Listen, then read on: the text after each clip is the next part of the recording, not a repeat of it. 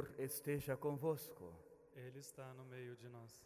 Proclamação do Evangelho de Jesus Cristo, segundo São Lucas. Glória a vós, Senhor.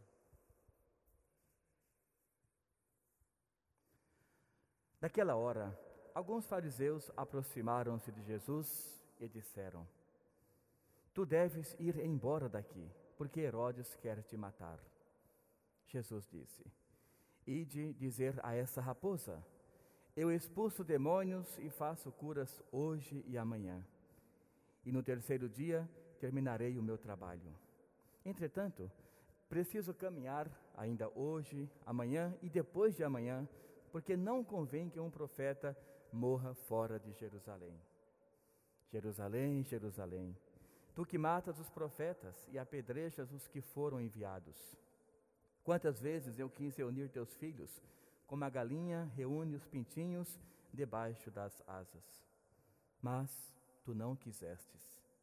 Eis que vossa casa ficará abandonada. E eu vos digo: não me vereis mais, até que chegue o tempo em que vós mesmos direis: Bendito aquele que vem em nome do Senhor. Palavra da salvação. Glória a vós, Senhor. Irmãos e irmãs, mais uma vez Deus vem até nós com a sua palavra, através do evangelista São Lucas, hoje, para nos mostrar a sua grande realeza em relação ao projeto que ele prometeu e cumpriu para todos nós. Nós temos hoje um evangelho todo voltado para a profecia. O que significa isto? Todo o anúncio que aqui contém era exatamente tudo o que iria acontecer. Então, mais uma vez, os fariseus vêm ter com Jesus, mas, como sempre, com as segundas intenções no falar, no pensar e no querer agir também. Como quem diz: Jesus, teu lugar não é aqui. Alguém quer te matar. Herodes está te procurando.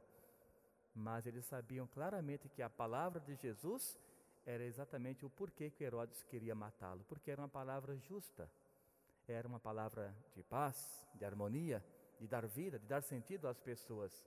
E para os, os que estavam procurando Jesus, não, isso não tinha nenhum interesse em tornar o lugar harmonioso, as pessoas felizes, compreendendo então que existia um Deus preocupados com eles. Por isso que os fariseus dizem: é melhor ir embora. Ou seja, nós estamos em paz aqui com Herodes.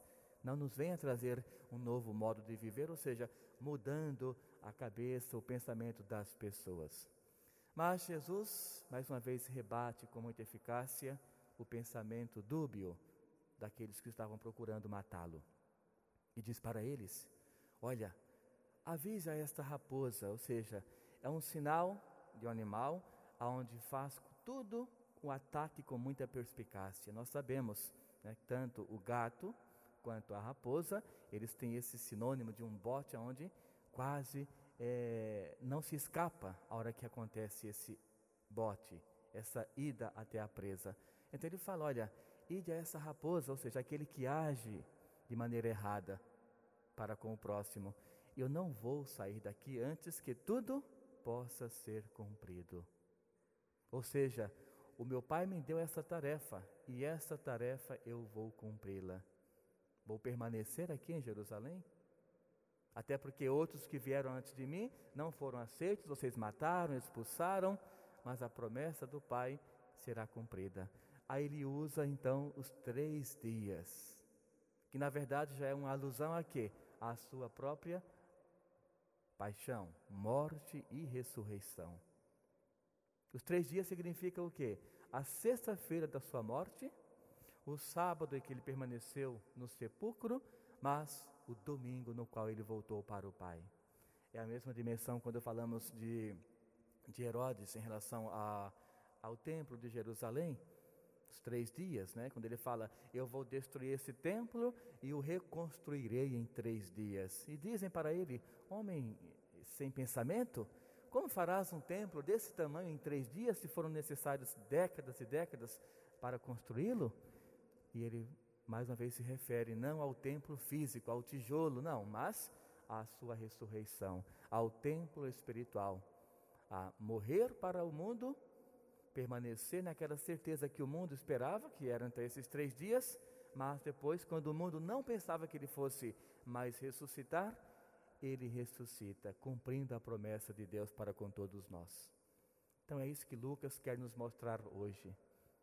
Esse Deus que caminha conosco, esse Deus que tem a preocupação com cada um de nós, para que a sua promessa seja cumprida e continue sendo cumprida no coração de cada pessoa que está voltando a sua vida para Ele. E Jesus, irmãos e irmãs, é exatamente essa pedra angular que ouvíamos há três semanas atrás no Evangelho. Esta pedra que fora rejeitada pelos construtores, mas que eles mesmos sabiam também que era a pedra principal. Que sem essa pedra nenhuma construção ficaria em pé. E sem essa pedra angular, a nossa vida espiritual também não tem sentido, não tem valor, não tem como projetá-la. Então pensamos a Deus que ilumine cada vez mais a nossa vida que nós tenhamos também essa sabedoria de buscarmos a Deus todos os dias. E uma vez que nós o buscamos, Ele com certeza ali se faz presente, nos molda nos momentos difíceis e vai nos mostrando caminhos para serem seguidos, caminhos tais que levarão-nos sempre ao caminho da santidade. Então, que Ele nos ilumine, que nós tenhamos também essa certeza e essa esperança na ação do Espírito Santo sobre todas as nossas ações no cotidiano. Louvado seja o nosso Senhor Jesus Cristo. Para sempre seja louvado.